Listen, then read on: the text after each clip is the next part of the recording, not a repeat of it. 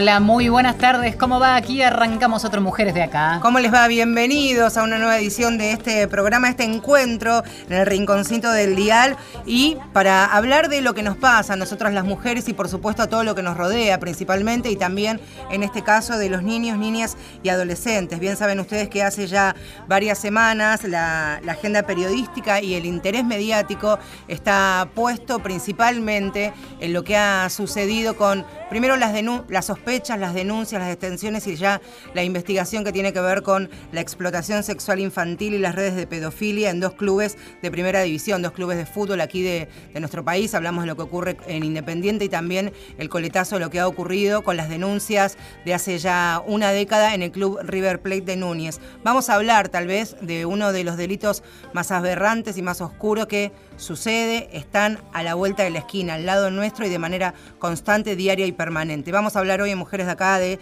el abuso sexual infantil contra nuestros niños, niñas y adolescentes. Y acaso uno de los delitos también silenciados, ¿no es cierto?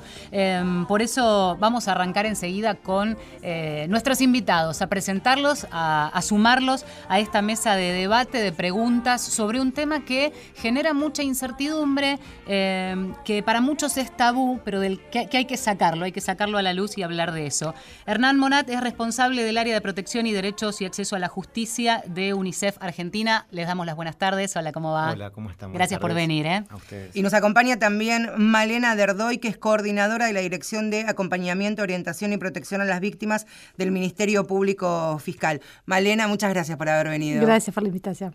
Bueno, eh, los invitamos también a sumarse si quieren, arroba mujeres870 es nuestro Twitter y el mail mujeres870 gmail.com. ¿De qué hablamos cuando hablamos de abuso? Y el disparador, decíamos, es lo que ahora se está investigando, Independiente, River y cuántos otros clubes, en un delito que eh, los propios históricos del fútbol ahora de repente se asoman y se animan a decir que pasó siempre.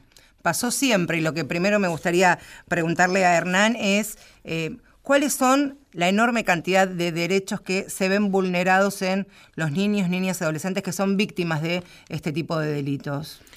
Bueno, básicamente el, abuso sexual contra niños y niñas es una de las, de las formas de violencia más, más traumáticas eh, y más lesivas de los derechos de los niños en relación a, los derechos básicos que tienen que ver con la integridad, con el derecho a la privacidad. Eh, digamos, hay toda la serie de derechos que están contemplados desde la, Convención de los Derechos del Niño hasta las leyes nacionales, como la ley de protección integral de derechos de niños, niñas y adolescentes. Eh, básicamente el daño que genera esa, esa vulneración, el abuso, eh, lleva puesto eh, todo el entramado de derechos de, las personas, eh, de las personas menores de edad, ¿no es cierto? ¿Cuál es? Sí, vale. No, para, para, profundizar en esto también, ¿en qué medida pasa? Porque uno habla de abuso y habla de un montón de distintos tipos de este, derechos vulnerados. la máxima expresión, la más grave, la más aberrante puede llegar a ser la violación, pero antes también hay muchas otras instancias, pensaba. Sí, básicamente porque el, el abuso sexual, digamos, constituye una, un, abuso que está eh, basado en una relación desigual de poder, digamos, hay, hay una simetría de poder en donde se aprovecha, hay una persona que se aprovecha de, esa, de ese mayor poder que tiene sobre la otra persona y usa esa mayor autoridad para someterla a algún tipo de deseo sexual eh, y eso básicamente anula la voluntad de la otra persona, ¿no? Entonces ahí hay una anulación total del sujeto eh, para poder someterla sexualmente según este, los, deseos perversos del abusador. Hablar de, números en, este contexto, con, decimos y lo vamos a repetir, está el, cansancio, uno de los delitos más aberrantes que tiene que ver contra la integridad sexual de, nuestros niños, pero sí esto se sabe que eh, la mayoría de los victimarios suelen ser personas del círculo familiar, intrafamiliar, amigos, allegados, amigos de la familia, ¿es así? Es así, por lo menos de la experiencia que tenemos nosotras desde la DOVIC que hace cuatro años venimos acompañando a niños, niñas y adolescentes víctimas de delitos contra la integridad sexual. En un 90% eh, de los casos son, insisto, es un registro de la DOIC, ¿eh? pero son eh, por familiares allegados o en en, otro, en algunos casos vecinos, pero siempre hay algún vínculo de referencia. Además es un, delito que se comete a lo largo del tiempo. ¿Qué significa esto? No es que un adulto abusador la primera vez que ve a un niño, que está en contacto con un niño, lo abusa.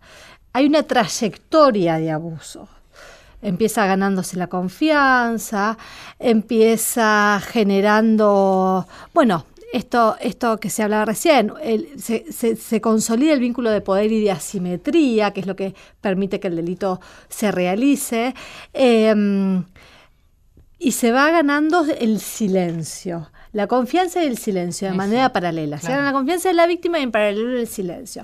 El silencio de distintas maneras. Esto es un secreto nuestro, de una, de, una manera hasta casi en, en, un esquema de persuasión y también el silencio de una manera de amenaza. No digas nada porque mato a tu mamá. Claro.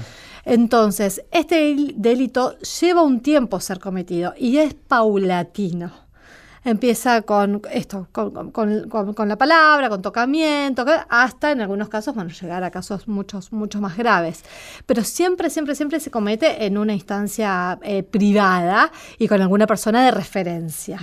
Por eso también, eh, por eso y por muchos otros motivos, pero eh, uno de los principales motivos es esto, es tan difícil lograr el develamiento del niño o de la niña de que esto está ocurriendo. Ahora, ese secreto, que ese silencio que se instaura a partir del miedo, del chico bajo el, poder del adulto que lo somete, eh, me imagino que también se puede trasladar ya por prejuicios a los adultos del entorno.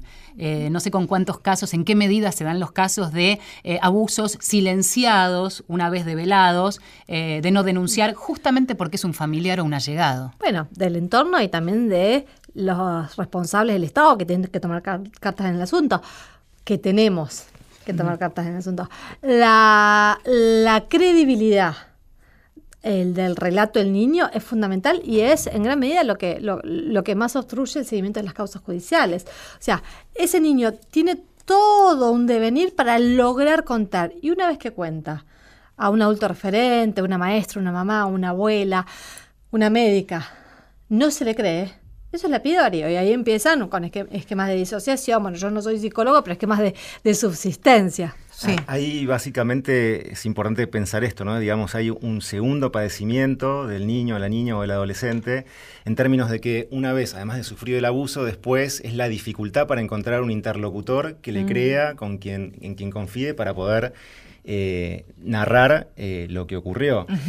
Y si lo pensamos en términos del caso que ustedes hacían referencia al principio, eh, eso se, exacerba aún más, ¿no? Porque pensemos que la situación de vulnerabilidad de los adolescentes que están participando de una carrera deportiva, competitiva, para poder acceder a, un puesto en, un equipo de primera, eh, donde uno de cada 100, escuchaba el otro día una estadística de estas que supongamos, pero que en cualquier caso muestra que es muy difícil para un chico en inferior después llegar a convertirse en un jugador profesional todo ese mundo en el que estos adolescentes están transitando su, carrera deportiva y formativa hace que las situaciones de desigualdad de poder sean aún peores y que todo el entramado que busca silenciar cualquier tipo de, denuncia o de relato de estos adolescentes eh, está aún más sojuzgado por, eh, por la amenaza de que podrían quedar fuera de, de la carrera deportiva y que además están alejados de, su, vínculo de confianza. Entonces la situación de vulnerabilidad ahí es extrema también. Eh, en, ese grupo de, adolescentes. Malena decía algo interesante que viene eh, a colación de esto, ¿no? De que es un, un, delito que se va construyendo a lo largo del tiempo y de manera paulatina, o sea que esa, ese violentar los derechos y la privacidad y la intimidad del niño se construye tal vez de manera cotidiana. Pienso ahí de qué manera este, hay que estar atentos o alertas pensando y mirando a, nuestros pibes en el día a día. Bueno, ahí hay dos cuestiones que son bien importantes. Una es em, trabajar para que nuestros pibes justamente puedan tener conocimientos y capacidad de, eh, denunciar, de, estar al tanto de lo que está ocurriendo, de tener conciencia sobre eh, sus cuerpos, sobre su intimidad eh, y sobre las posibilidades que tienen para realizar una denuncia o contar, contar a algún profesional en el ámbito institucional en el que están sobre la situación que están padeciendo.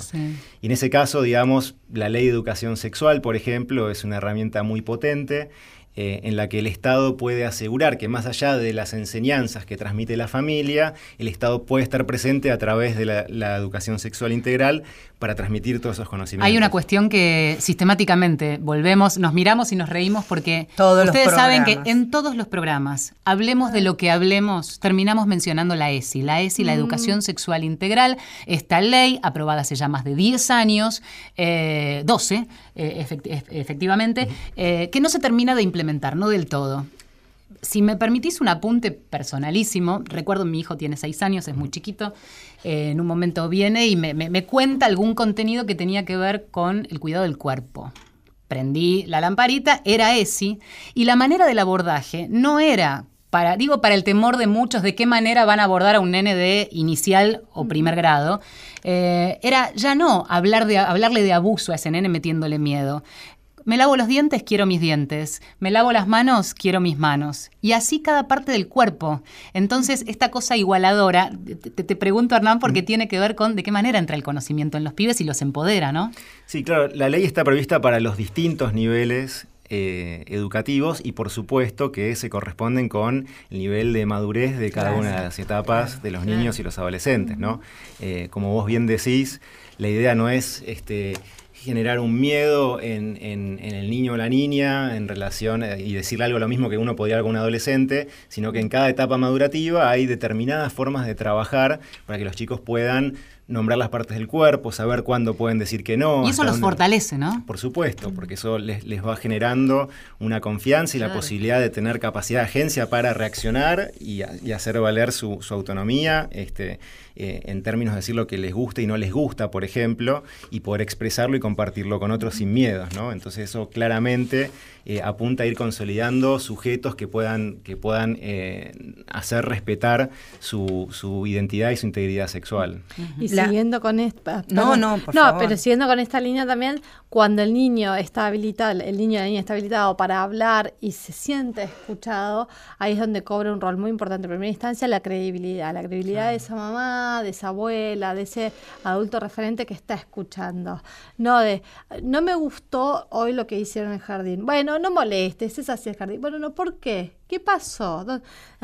no, son niños, pero nosotros somos adultos. Nosotros no tenemos que infantilizar el diálogo. Tenemos que preguntar, tenemos que dar lugar al diálogo, tenemos que habilitar un esquema de confianza para que si hay algún tipo de incomodidad, inclusive eh, de abuso o de maltrato, él, él, ella, la niña, el niño, lo puede referir. Hmm. Digamos, y ahí dar un espacio. Y acá sí voy a remitirme al manual de UNICEF, que, que es súper claro y que hay, una, hay un apartado que habla de mitos y realidades. Entonces, cuando de mitos, los niños mienten. Bueno, los niños mienten, pero mienten con, los dragones, mienten con esas cosas. No mienten con cosas que no saben, no mienten con, con, un, con, historias sexualizadas. No pueden fabular algo que no saben qué es no que no conocen, claro. Entonces, me parece que es importante también tener esos ejes, digo, insisto, el manual de UNICEF es muy claro, cualquier profesional y cualquier mamá, papá, abuela lo puede comprender, lo puede tener a mano, como para poder también estar atento, sin entrar en un esquema paranoide, por supuesto, pero con estar atento a lo, a lo que le pasa al niño ya es un montón. Ahí me quería detener también eh, papá, mamá, eh, toda la familia, ya sea una familia monoparental, pero también están todos los eh, factores externos a lo que es la casa. Pienso, maestros, maestras, profesores de educación física, las actividades extracurriculares que tienen los chicos, insisto, también tienen que estar capacitados, tienen que tener conocimiento, herramientas e instrumentos para ver que alguna situación puede por lo menos ser extraña cuando el chico, por ejemplo, va a su clase de natación, no lo manifiesta en su casa, pero también eh, puede suceder en, su clase de natación. ¿Ante qué situaciones hay que estar este, atentos o alertas, pero no sin caer en, esta paranoia, que, contaba recién Malena? Sí, primero pienso también cuáles deberían ser las instancias de, eh, de, supervisión de las instituciones donde hay chicos, ¿no? Porque hablábamos de los aspectos que hacen a la prevención, pero también en estos otros ámbitos que vos mencionás, eh, ahí lo importante es poder lograr que el Estado también tenga un ojo puesto en términos de los mecanismos de supervisión que están previstos por las leyes actualmente vigentes. ¿no? Entonces, los órganos de protección tienen ahí también una responsabilidad para poder hacer la supervisión de que los equipos docentes, los equipos este, pedagógicos o los profesionales que trabajan con niños tengan las herramientas para la identificación de las situaciones y para que puedan promover que los chicos puedan hablar sobre las situaciones que pueden presentarse y la ley a su vez obliga a comunicar a los organismos de protección ante la detección de alguna cuando hay una sospecha. Y eso no significa que los adultos que trabajan con chicos tengan que ocuparse de, saber si es cierta la sospecha, ¿no? sino ante la mera sospecha, algo que escuchan, que el chico cuenta algo, que hay alguna historia de estas en donde refiere a temas que difícilmente puedan haber sido inventados o que tienen alguna connotación sexual que le parece extraña al adulto. Simplemente lo que tiene que hacer es comunicar ante el organismo de protección para que desde ahí se pueda iniciar un trabajo con la familia, con el chico y luego, en el caso que corresponda, eh, con, el, con el Poder Judicial también. Activar los mecanismos. A quienes están escuchando es Arnad Monat, eh, responsable del área de protección de derechos y acceso a la justicia de UNICEF Argentina. Y Malena Derdoy y su panza es coordinadora de la Dirección de Acompañamiento, Orientación y Protección a las Víctimas del Ministerio, Ministerio Público Fiscal. ¿eh? Vamos a escuchar música. Es María Pien y Deseos para Fermín.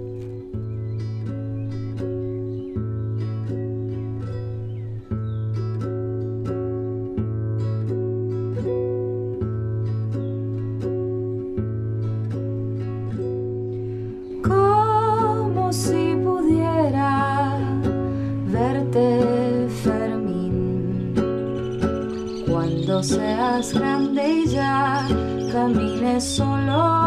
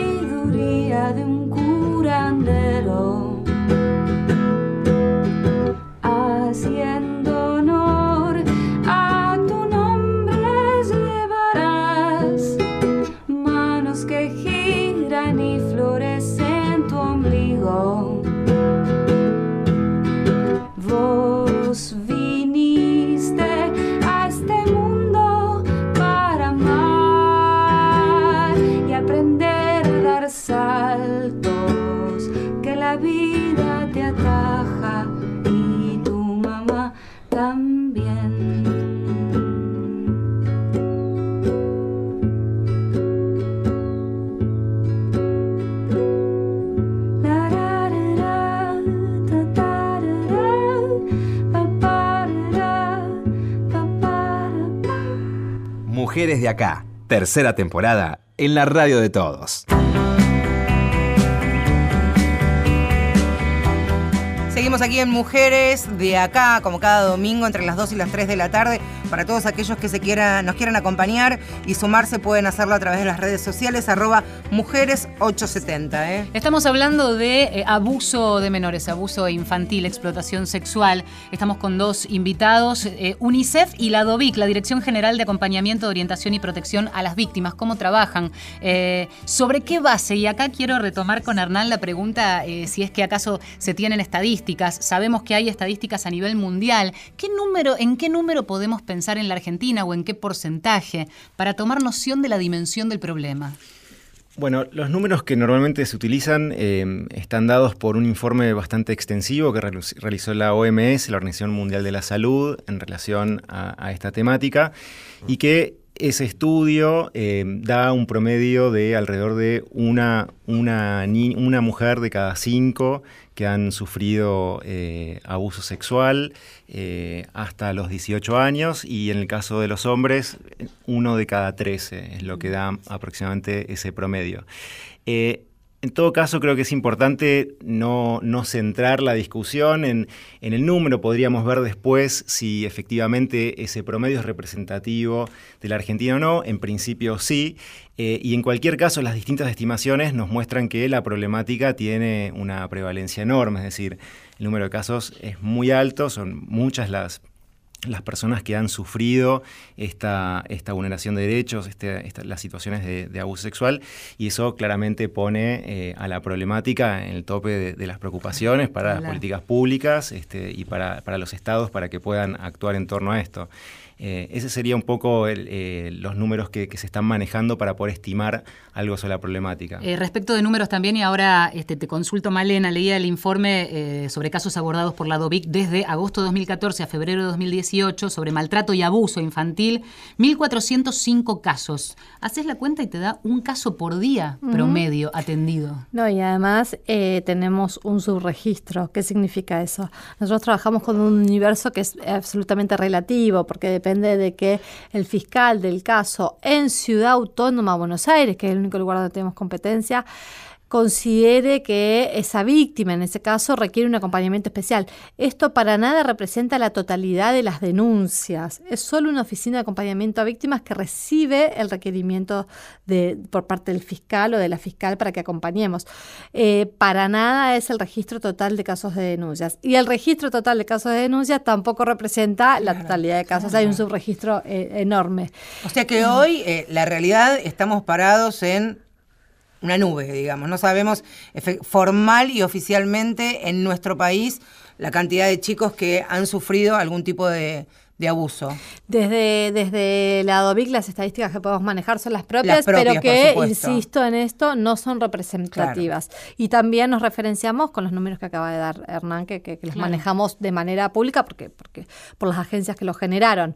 Pero son los únicos dos datos que tenemos. El, el producido por nosotras, que insisto, no es un dato representativo, y, el, y, y- y los que están circulando de la OIM. ¿Nos contás cómo trabaja la DOVIC? La DOVIC es un equipo de profesionales interdisciplinarias, trabajadoras sociales, psicólogas, abogadas. Tenemos cuatro programas especiales. Trabajamos con víctimas de violencia de género, víctimas de maltrato y abuso sexual infantil, víctimas de trata y víctimas de violencia policial.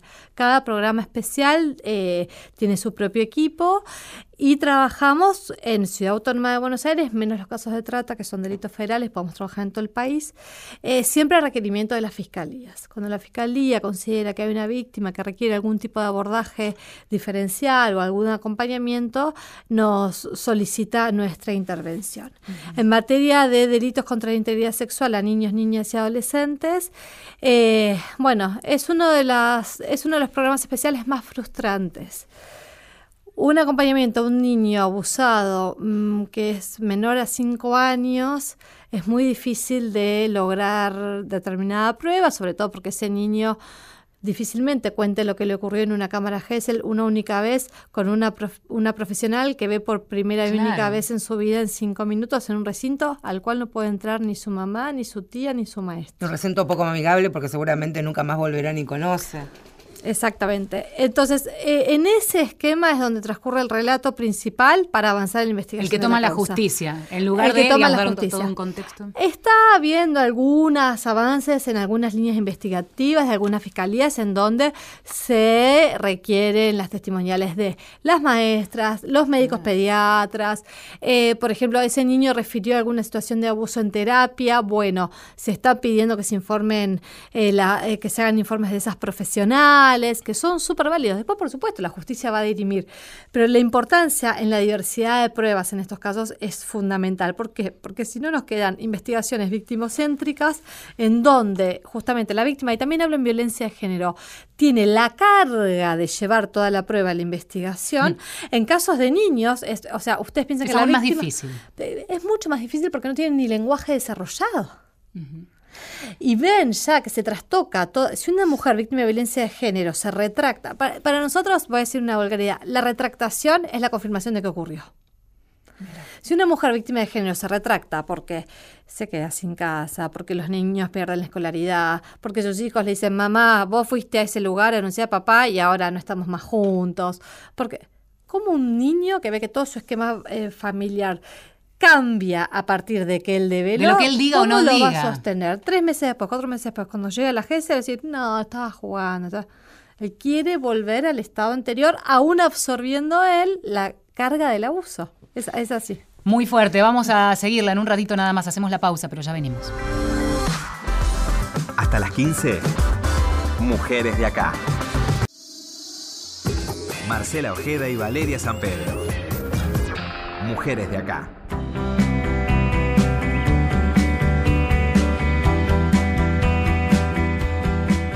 Nuestros invitados de hoy, porque estamos hablando de, insisto con esto, uno de los delitos más aberrantes, más oscuros, más silenciados e invisibilizados también, que es el abuso sexual hacia los niños, niñas y los, adolescentes. Por eso la ADOVIC y la UNICEF están presentes aquí en la presencia de Malena Derdoy, que es coordinadora de la Dirección de Acompañamiento, Orientación y Protección a las Víctimas. Esto es del Ministerio Público Fiscal. Nos acompaña también Hernán Monat, responsable del área de protección de derechos y acceso a la justicia de UNICEF Argentina.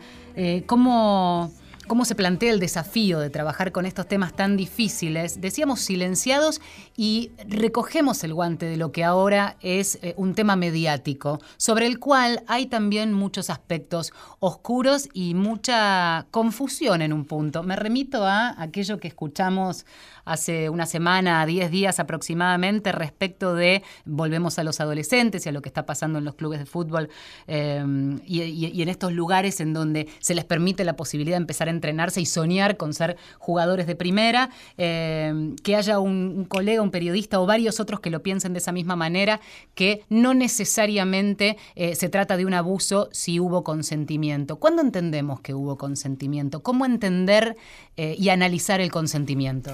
No, el consentimiento, ahí ya tenés la ley, es clara. Eh, eh, 16, 18, consentimiento. Eh, otro, eh, y más cuando tenés una, una diferencia de edad tan grande como se da en la mayoría de los casos de abuso. No es un caso de dos niños de 14 y de 15 años, que también hay situaciones de abuso, también las hay, entre hermanos, entre primos o entre compañeros de escuela, también las hay. Pero acá estamos hablando de asimetrías de 10, 15, 20, 30, 40 años. Malena, estamos hablando, vos decías, Estamos hablando de niños. Entonces, el 16 cons- años, con mucha diferencia de edad, con el factor de poder que describían al principio. Ahí ya la ley te dice que no hay consentimiento. Más allá que vos tengas sentada a la víctima de, eh, bueno, después podemos hablar de 13 a 16 en los casos de estupro, pero ahí tenés estupro. La víctima, por más que yo me enamoré de él de 60 años. No, el- la ley ya está marcando que en esos casos no hay consentimiento. Bueno, después muchos abusadores dicen, yo no sabía, en los casos donde quieren pasarlos por noviazgos, por ejemplo, no sabía cuántos años tenía. Bueno.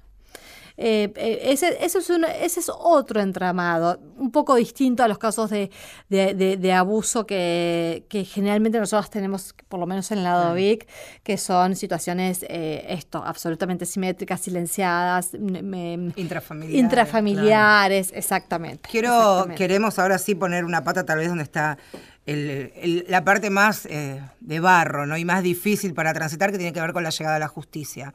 Un niño o una niña desde desde la madurez que le permite su edad, cuenta, relata, da signos de ser víctima de algún tipo de, de violencia hacia su integridad sexual y comienza ahí un camino hacia la justicia. ¿Qué pasa ahí? ¿Con qué nos encontramos? con un montón de cosas. Eh, en primer lugar, ese niño, esa niña habla con un adulto referente, en general son mamás, en muchos casos son abuelas, tenemos casos de maestras, que como decía Hernán recién, la ley, la 26061, las insta a comunicar, no hacia denunciar, pero bueno, ya esa comunicación es poner a circular una situación eh, que, no es quien escucha que tiene que evaluar si ocurrió o no, esto es muy importante que le decía Hernán, sino que tiene que ser quien transmita que algo está ocurriendo, para que después, con el tiempo, se evalúe la, la, el avance o no en una denuncia. ¿Qué pasa? Si hace la denuncia, el primer paso es, em, bueno, se hacen distintas medidas de pruebas y la principal que se ordena, entre otras, como decía, depende también mucho de la fiscalía, de la mecánica y la, técnica probatoria que usa esa fiscalía, pero es convocar a una cámara GESEL. La cámara GESEL en general se realizan por lo menos en Ciudad Autónoma de Buenos Aires, en el cuerpo médico forense, y hay una profesional, en general son psicólogas, toman el testimonio a ese niño, a esa niña, preguntándole un poco lo ocurrido. Em, y en función a la GESEL después se determina el avance, el avance probatorio. Como yo les decía antes, un niño menor de 5 años con, un, con, con, con herramientas bastante limitadas, al menos en materia de lenguaje, que igual, por suerte, el, el, el universo sí nos da otras herramientas para comprender qué le está pasando al niño, no solo el lenguaje, sino la corporalidad, los dibujos y demás. Eh, se, hacen, se hacen evaluaciones psicológicas y psiquiátricas sobre ese niño, también se hacen entrevistas para fuera de la GESEL en muchos casos, también dependiendo de la edad. Y ahí se abre un abanico de posibilidades según el caso. Malena, ¿en qué medida la justicia hoy en, términos generales, está avanzando con los casos? ¿En qué medida quedan a mitad de camino porque falta eh, prueba? ¿En qué medida se condena? ¿En qué medida vuelve a quedar silenciado? En muchos casos, en, nosotros en la DOVIC, niños menores de 5 años, el 80% son sobreseídos. Que no se ha probado no significa que no haya ocurrido. ¿Sobreseídos? ¿El padre abusador, el abuelo, el vecino? Porque no se pudo juntar prueba. Insisto, no son cifras representativas, son las que No, lo que ocurre en la DOVIC. Lo que ocurre en la DOVIC. El 80%. El 80%. Eh, porque como el, centro de la prueba está en el relato de esa víctima y esa víctima lo cuenta en un espacio que es a una mamá y después a esa mamá no se le cree porque es una mamá que generalmente termina en muchos casos siendo perseguida por el sistema patriarcal que le dicen loca, o es una mamá que quiere más plata, o es una mamá que inocula el relato. el, ejercicio de la violencia patriarcal está presente eh, el abuso sexual infantil es un ejercicio más de la violencia patriarcal, que opera sobre cuerpos de niños, niñas y adolescentes y sobre eh, cuerpos de mujeres también, porque las adultas referentes eh, en general son mamás cuidadoras. Entonces, no solo el sistema de credibilidad. Este claro, no solo el sistema de credibilidad falla con los niños, sino también con estas adultas referentes, estas mamás cuidadoras.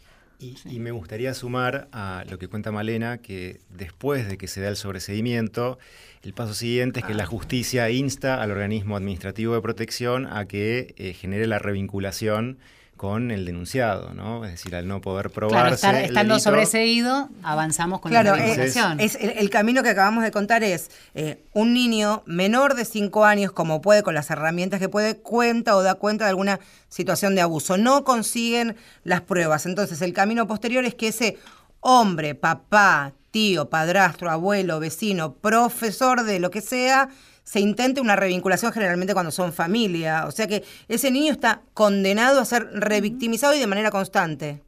Eh, bueno, no solo eso, sino que termina expuesto a una situación de abuso permanente. Claro, claro. Porque además, además de haber sufrido el abuso, se anima a denunciar, denuncia y nadie le cree va a ser castigado encima por todo mal. Hernán, eh, contanos ahora cómo, antes preguntábamos a la Dobi, cómo trabaja UNICEF con esta área que vos este, manejás, que tiene que ver, eh, más allá de la protección de los derechos, el acceso a la justicia. Mm. Pareciera como el camino necesario de garantizar.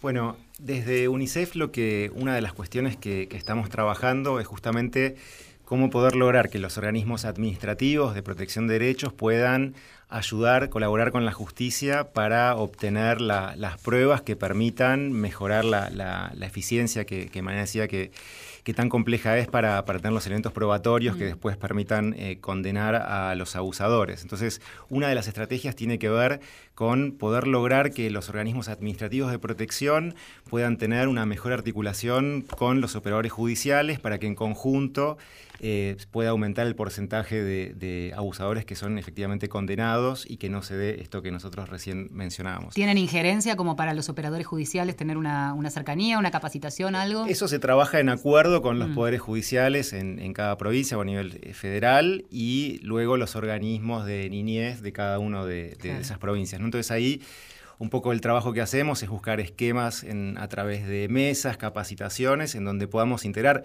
Por lo general los actores de la justicia no suelen dialogar tanto Mm. con los actores de los organismos administrativos de protección, son más bien percibidos como auxiliares en todo caso de la justicia.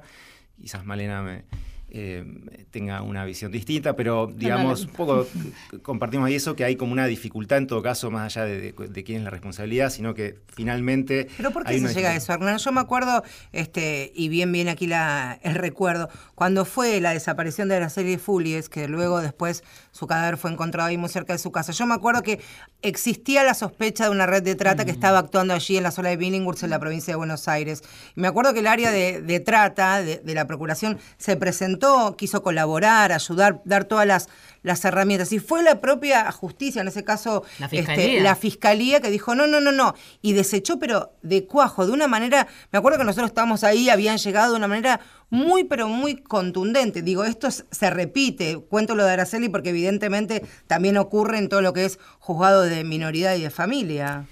Sí, eso tiene hay algunas cuestiones históricas que, que- que fueron dando esta, esta dificultad en el diálogo eh, y porque efectivamente también hay eh, en los organismos de protección después hay una serie de, de dificultades para que puedan tener mayor efectividad en, en- en lograr la, la- la restitución de derechos y, y- y acompañar la generación de, de pruebas bajo el- los lineamientos que, que establece la justicia porque son organismos que están muy desfinanciados, por ejemplo, ¿no? Entonces uno tiene que pensar que es, es muy costoso poder acompañar a las víctimas en, en contextos de mucha vulnerabilidad, donde además es el niño o la niña quien es víctima del abuso, pero después normalmente hay un sometimiento al resto de la familia, el abusador busca generar un pacto de silencio con, con los otros integrantes de la familia y eso implica un acompañamiento muy cuerpo a cuerpo. Y eso obviamente requiere de gente capacitada, trabajando con recursos para poder Sí, movilizarse, hablar, claro. ir a los distintos lugares donde los, los sucesos ocurren. Y en ese caso, digamos, los organismos de protección suelen tener pocos recursos para poder hacer esto y entonces la justicia en algunos casos prefiere tomar un camino este, por, por su cuenta porque no reciben respuesta o porque creen que la respuesta no es la adecuada que necesitan. Y ahí empiezan después algunos desentendimientos que finalmente lo que hacen es que sea eh, más difícil para las víctimas, difícil, ¿no? Este, Ese acceso, ese acceso a la justicia. Vamos a escuchar algo de música y ya venimos.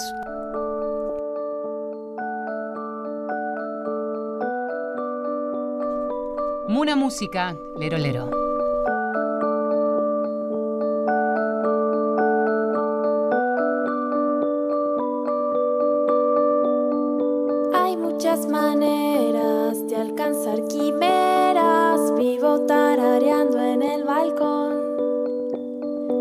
complices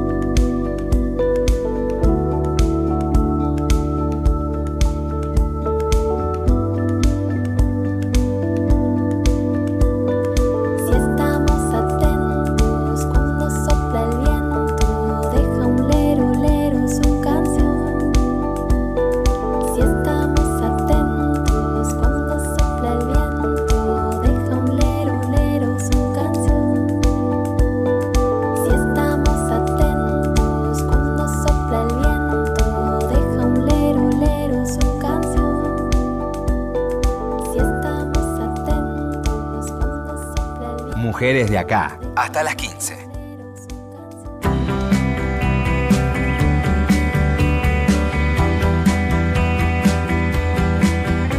Hasta las 3 de la tarde nos quedamos en Mujeres de Acá. Seguí con nosotros en un ratito. Si, si te perdiste parte del programa, en un rato lo colgamos entero. ¿Cómo se llama esta sección nueva? Que ¿Qué sección nueva? Los, los podcasts que tenemos Los en la podcasts. radio. Somos tan millennials. somos tan- yo dejé el startup abajo, pero somos tan modernas. Este, estamos aquí, como decía Vale, hasta las 3 de la tarde en este reencuentro de cada domingo y nos acompañan hoy este, Malena Derdoy, que es coordinadora de la Dirección de Acompañamiento, Orientación y Protección a las Víctimas del Ministerio Público Fiscal. Y Hernán Monat, eh, responsable del área de protección de derechos y acceso a la justicia de UNICEF Argentina. Les decía, y recién cuando eh, tuvimos un minutito fuera de micrófono, que en este espacio siempre intentamos hablar de qué manera nosotros también, como medios de comunicación y como periodistas, sumamos y colaboramos a la construcción de estereotipos. Hicimos muchas veces aquí, lo hemos hablado en profundidad, del estereotipo del abusador, del violador, este, de la parada del colectivo, sumaba a Malena, y yo decía, este que viene por el callejón oscuro y aborda a la víctima que está esperando un taxi, que siempre la víctima, una mujer, este, de violaciones exuberante. Y, y el estereotipo de la defensa obligada. Esa es la manera de comprobar que se trató efectivamente de un ataque sexual. Lo demás pareciera entrar en un gris peligroso. Y la pregunta trasladada al tema que estamos abordando hoy es, ¿existe un estereotipo del abusador de menores? Bueno, no, claramente la respuesta es no. Estaba pensando recién esto de los estereotipos en, en el caso de los niños del el profesor de música, ¿no? Como Claro, depositamos claro. en el profesor de música Claro. todos los males y, y todos los, los distintos estudios que van analizando los perfiles muestran que no hay eh, forma de establecer un, un- un perfil determinado, sino que lamentablemente eh, son muy diversas las características que puede tener un, un abusador eh, y no es posible eh, anticipar a través de determinados, este, determinadas características personales que, que puede haber mayor este, mm, probabilidad de que abuse. Hay después algunas cuestiones en relación a conducta, por ejemplo, situaciones que hayan vivido, personas que hayan vivido situaciones de abuso. Uno de los problemas es que, digamos, eso genera una complejidad después también que si no es trabajada a través de una terapia y demás, puede tener determinadas conductas que después tengan alguna complejidad, pero, pero no se puede establecer eh, ningún tipo de patrón que, genere... Me interesa preguntarte a partir de lo que decías una duda que podría tener alguien que nos está escuchando y es así como no existe eh, un, un- patrón, un estereotipo, eh, también uno, antes Marce preguntaba, ¿cómo, cómo eh, agudizar la vista ¿no? y los sentidos? Y es difícil porque tampoco hay un patrón de conducta, porque básicamente eso se, se actúa en- en silencio y en un momento en el, que, en el que no hay ningún otro adulto que pueda estar mirando esa situación, ¿no? Bueno, Marina decía algo que, que es eh, muy adecuado, que es esto, ¿no? Los chicos no pueden inventar algo que no conocen y ahí hay un, identificador, una señal clara. eh, cuando un chico habla de, de algún tema de, con, con alguna connotación sexual que, que no tenga que ver con, con su edad biológica, claramente hay un indicador para, para tomar, prestar atención y ver eh, por qué eso está apareciendo en el relato de- del niño o de la niña, ¿no? Entonces ahí, por ejemplo, esa sería una forma. Yo creo que también los estereotipos tienen que ver con una cuestión tranquilizadora, ¿no? Si, si creemos que hay un determinado perfil o un determinado estereotipo de abusador, entonces lo depositamos ahí nuestra preocupación de- del temor que tenemos de ser Exacto. Y lo mismo ocurre con la construcción de estereotipos sobre víctimas. Ahí vamos. Víctimas somos todas, eh, y todas, y acá voy a hablar eh, particularmente de femenino. Eh, bueno, y, y- y que en caso de varones, en caso de niños. Es mucho más fácil construir un estereotipo de víctima porque nos aísla a nosotros de pensar que nos puede pasar. Si yo me cuido, si Claro.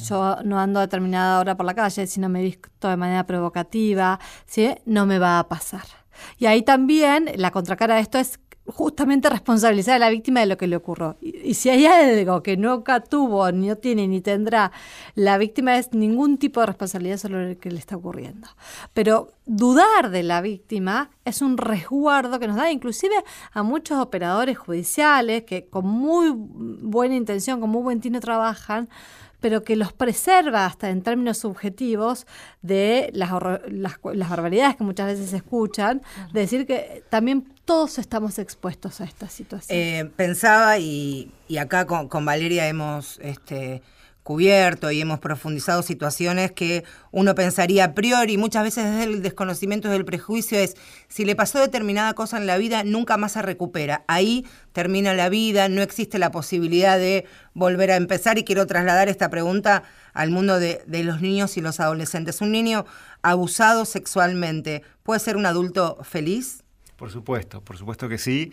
Lo importante es poder trabajar con, con, con la víctima para, para poder este, que, que, le pueda poner en palabra, que pueda iniciar una terapia, que pueda, que pueda contar todo lo que ha ocurrido y que pueda recibir el acompañamiento profesional para, para poder reconstruir el, el, lo que se rompe en el momento del abuso. ¿no? Este, y claramente que eso, eso es recuperable y, y permite ser optimista en términos de esto, pero para eso tiene que generarse ese acompañamiento que le permita a la víctima acceder a ese tratamiento y, y, y a la terapia. Reconstruirse, yo pensaba, eh, si hablábamos de un delito, de una situación que tiende a silenciar y a generar miedo, imagino que lo que primero hay que romper es ese miedo y ese silencio, ¿no? Totalmente, totalmente, y hay que pensar en esquemas de reparación integrales.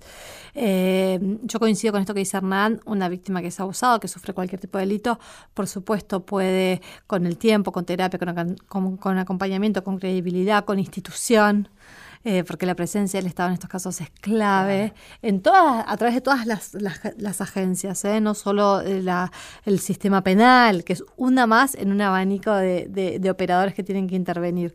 Eh, pero sí, claramente se puede recuperar una vida, se puede recuperar un esquema de, de posibilidades y bueno, y de, y de pensar otros esquemas de reparación, no solo con una, una sentencia condenatoria esa víctima se va a reparar, sino con un acompañamiento psicológico, con un acompañamiento familiar, con un esquema de, cre de, credibilidad anclado en la sociedad en general. Quiero volver a, a, una estadística, aunque con la frialdad y la distancia de los números, pero esto es a nivel nacional, del Ministerio de Justicia y Derechos Humanos, del programa Víctimas de Violencia. En los últimos 15 meses se atendieron eh, 2.094 historias. No decimos casos porque entendemos que cada uno es una, una, identidad, ¿no? Este, estas 2.100 eh, historias, en su mayoría el 70% fueron este, de niños abusados. Siete de cada diez de ese, de ese número, de ese porcentaje, fueron niñas menores de 11 años, ¿no? Haciendo pie ahí en lo que contaba, contaban recién, y el 68%, el 70% de los casos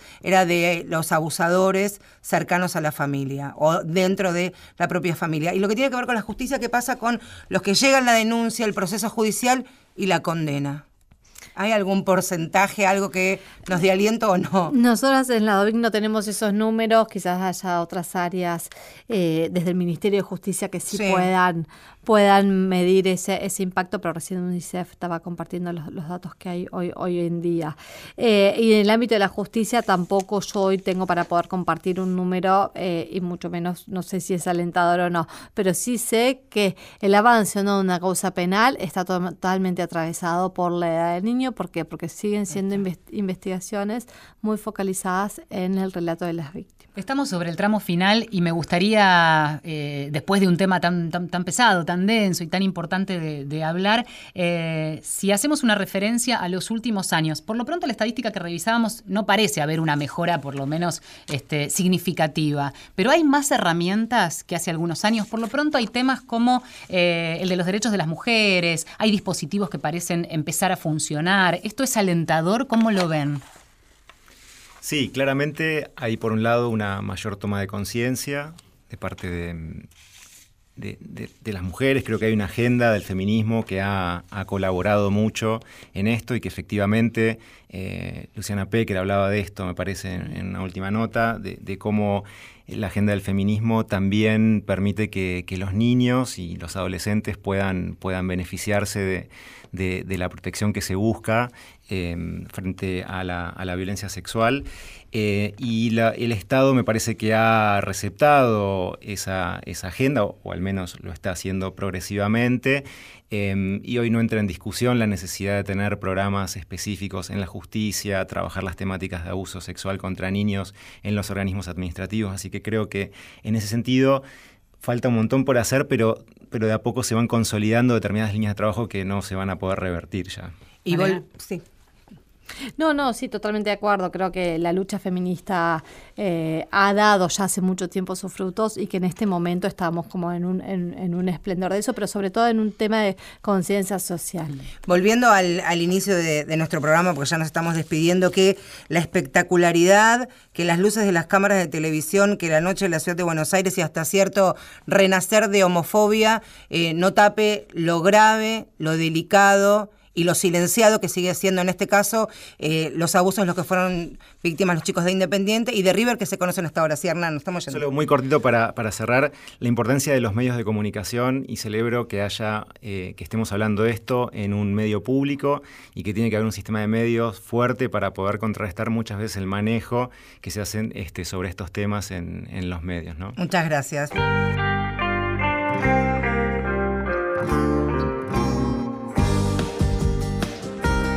De eso se trata, de romper el silencio también en los medios masivos de comunicación y con alcance a nivel nacional. Cerramos, ¿eh? Estuvimos señora. en la operación técnica Diego Rodríguez, en la producción Inés Gordon, en la puesta al aire Néstor Borro. Y nos acompañaron hoy invitados de lujo. Muchas gracias por el tiempo, por haberse acercado aquí a esta Radio Nacional. Malena Derdoy y Hernán Monat, muchas gracias. Marcela Ojeda. Y Valeria San Pedro. Será hasta el domingo que viene cuando el señor Héctor Larrea diga que a las 2 de la tarde comienza. Mujeres de acá.